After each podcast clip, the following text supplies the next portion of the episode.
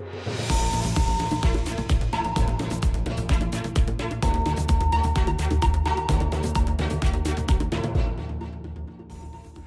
Soyez les bienvenus dans le Business Club de France des entrepreneurs, le magazine des entreprises qui font bouger la France, qui font bouger les territoires par leur audace, leur engagement, leur niaque et qui ont envie d'entreprendre et de créer, créer de la valeur, créer des emplois tout près de chez vous.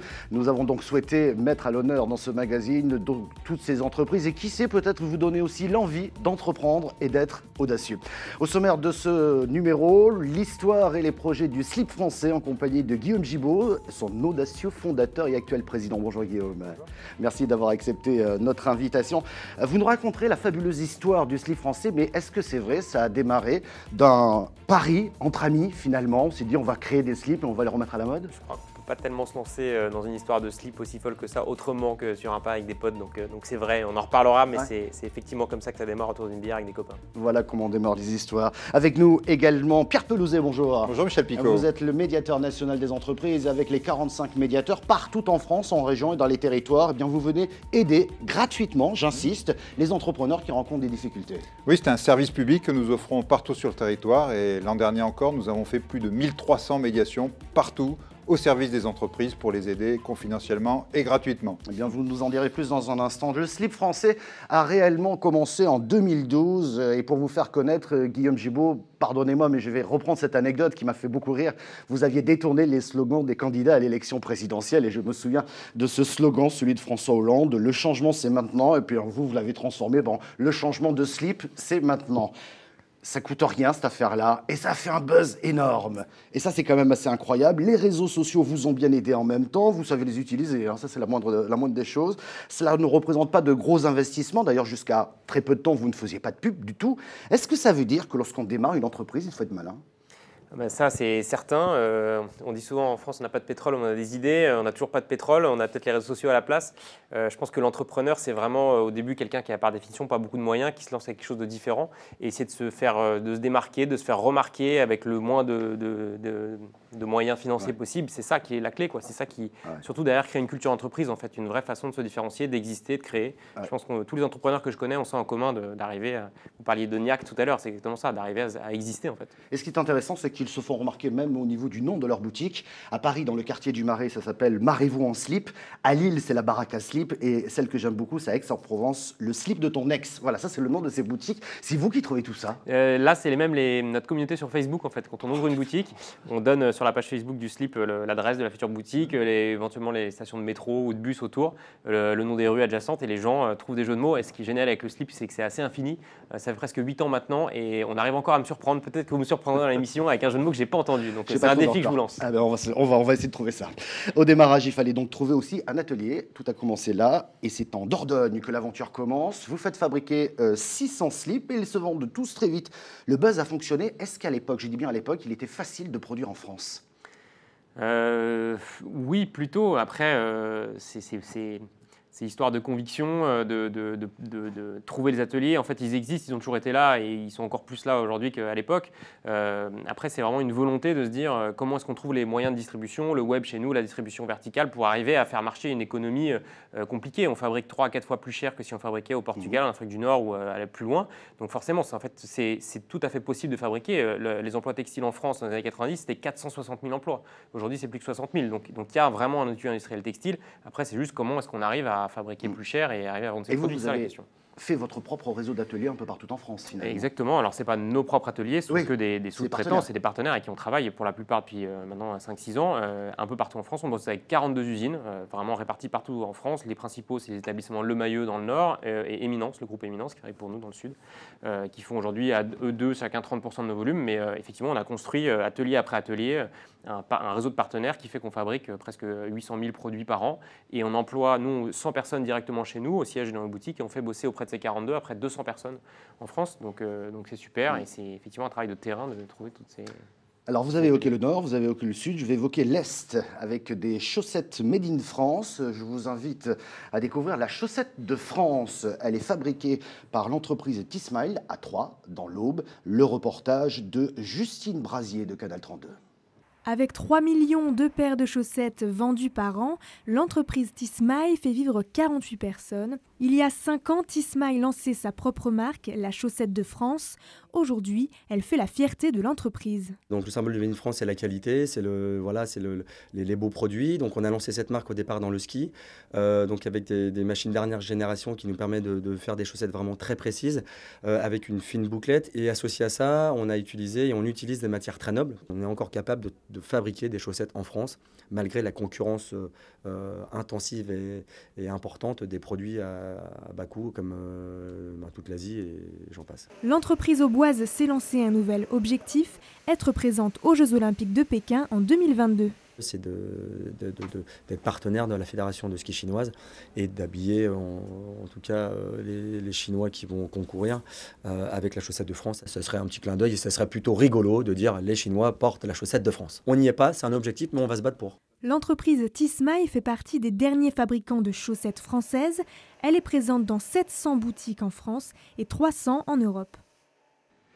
Guillaume, je vous sourire quand il a dit on va faire porter aux Chinois les chaussettes de France, c'est intéressant. Ouais, c'est rigolo, c'est un jeu clin d'œil. Puis surtout, c'est bien de se fixer des objectifs euh, voilà, un peu audacieux comme ça, on en parlait, c'est ça qui fait avancer. Pierre, c'est intéressant de voir l'industrie du textile qui redémarre en France. C'est un bonheur. On sait qu'il y a une tradition, il y a une histoire, il y a, il y a tout un savoir-faire qui existait depuis des années et des années, qui malheureusement a tendance à progressivement disparaître, euh, partir euh, au loin voir tout ça revenir et revenir avec de la valeur ajoutée, avec de l'image, avec le drapeau France dessus, c'est merveilleux. Eh bien, on va voir ce qui se passe dans l'industrie du textile un peu partout en France. C'est notre rendez-vous éco-région. L'Arc de Triomphe, le Mont Saint-Michel et bien d'autres symboles français rejoignent la collection Garnier-Thiebaud. La Vénus de Milo ou bien évidemment la Joconde. Et euh, on a donné euh, comme terrain de jeu, j'allais dire, à nos stylistes de trouver des moyens de la rendre plus accessible à des jeunes, à la modernité. Et ils l'ont traité à la façon un peu de Andy Warhol, c'est-à-dire en désacralisant un peu ses œuvres reprendre des photos marquantes d'événements sportifs comme la victoire de Yannick Noah à Roland Garros en 1983, les dessiner sur un t-shirt à l'aide de citations célèbres, c'est le concept développé par Michael Garcia et sa marque Pose Eleven. À la base, je suis un passionné de, de textile et de sport. Donc pour le coup, j'ai allié les deux en, faisant des t-shirts euh, en référence au sport. Les images, les phrases cultes, ces idées sont de Michael lui-même. Pour la réalisation du motif, c'est un graphiste qui prend le relais. Je redessine la photo avec des traits simples et ensuite j'impose en fait des écritures sur ces traits pour ensuite créer le visuel final un peu à la façon d'un calligramme. La jeune marque Federals, basée à Roubaix, fabrique des jeans adaptés à toutes les morphologies. Des systèmes de lacets sur les côtés permettent un réglage personnalisé. Il y a toujours des problèmes au niveau des tailles standards. Donc euh, ce système que l'on a adapté sur les jeans, les shorts, les pantacourts, euh, toutes les parties basses du corps humain et les parties hautes, permet de s'adapter à morphologie, tour de taille, tour de hanche et tour de cuisse. Et ces vêtements peuvent aussi être confectionnés à partir de jeans recyclés. Guillaume Gibaud, deux chiffres, on va le rappeler, hein, pour le slip français, euh, c'est 200 euh, emplois au niveau des ateliers hein, qui ont été créés ou maintenus en France, et c'est une centaine de personnes chez vous au siège, et 21 millions d'euros de chiffre d'affaires. Quelle réussite J'aimerais qu'on parle des projets tout de même maintenant. Euh, on voit l'extension des boutiques physiques cette fois-ci, ce n'est plus un pur player, c'est aussi ces boutiques avec des noms un peu rigolos comme on l'a vu tout à l'heure. Quelle est la feuille du route du slip français? La feuille de route, elle est assez claire en termes de stratégie. On va utiliser un joli mot français qui s'appelle DNVB, Digital Native Vertical Brand. Donc c'est un joli raccourci pour dire qu'on crée une marque sur Internet. Donc euh, on va vraiment rester une marque web. Ça c'est très important pour nous dans cette idée de vertical, euh, d'arriver à fabriquer un produit plus cher et de le vendre directement de l'usine au client final. Donc ça c'est vraiment notre modèle de distribution. Ça fait 70% de nos ventes, le web. nos boutiques en propre, on avec nos, fameux jeux de mots, font à peu près 25% du chiffre d'affaires. Ça reste un modèle de distribution direct par nos boutiques, mais il y a forcément un coût d'entrée beaucoup plus important pour ouvrir les pas de porte et les loyers. Donc c'est Mmh. c'est financièrement plus important. Donc l'idée, c'est de se dire principalement web et d'avoir peut-être à terme 20-25 boutiques en France qui font euh, toutes les grandes villes de France et qui font une présence, un maillage qui fait vraiment la notoriété de la marque et complété par 5-10% euh, restants sur la distribution chez les autres. Donc euh, quelques grands magasins, quelques revendeurs qui portent l'image, qui font la notoriété. Mais le tout est vraiment l'idée de rester dans une marque web parce que c'est là où on est différenciant. C'est là où on arrive à fabriquer localement, durablement dans des usines, fabriquer plus cher et avoir plus de marge de manœuvre pour aller vendre directement à nos clients. Et après, je ne sais pas si je vous en dis deux mots, mais le gros projet pour nous, enfin les gros projets, sur l'homme, il y a quelques catégories qu'on peut continuer à faire grandir. La femme, qui est un énorme sujet chez nous, puisque c'est assez rigolo, on a 350 000 clients en base, la moitié sont des femmes.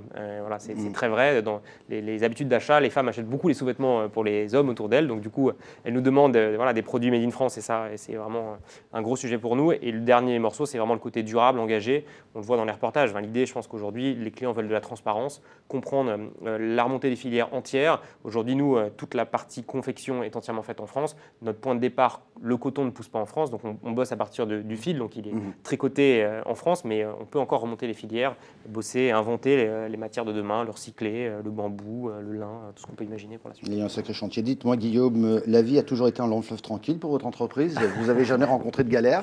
Si, bah, bien sûr, c'est le jeu de, de l'entrepreneur.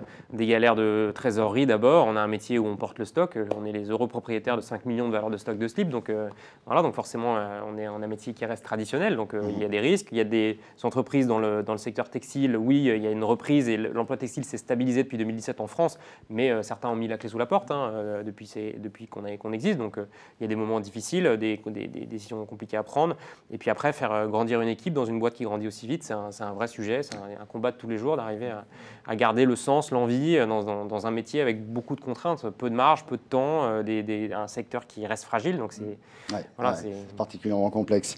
Bien justement, si vous aussi vous rencontrez des difficultés dans la vie de votre entreprise, le médiateur des entreprises est là, c'est l'heure de son rendez-vous. Pierre Pelouzet, que propose la médiation des entreprises alors? La médiation des entreprises, c'est un service public de médiation qui va venir à l'aide de toutes ces entreprises, ces artisans, ces commerçants qui se trouvent confrontés à une difficulté avec un grand client une grande administration sur un sujet de contrat, sur un autre sujet, et qui se dit je ne veux pas aller au tribunal contre mon grand client, je ne vais pas aller au tribunal contre une administration, euh, je peux quand même pas rester avec des factures pas payées, je peux quand même pas rester avec un contrat qui vient d'être interrompu, avec un crédit d'impôt qui m'est refusé sans rien faire.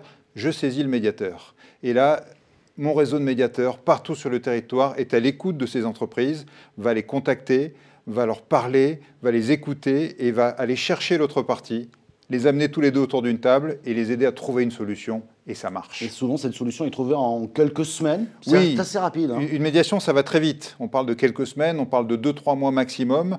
Et le but, c'est de recréer un lien de confiance. Une fois que les gens sont de nouveau en confiance, bah, bizarrement, ils trouvent des solutions assez facilement et ensuite ils les mettent en œuvre puisque c'est leur solution. C'est ça le but de la médiation. Merci Pierre Pelouzet pour toutes ces précisions et n'hésitez pas à contacter le médiateur des entreprises uniquement par Internet.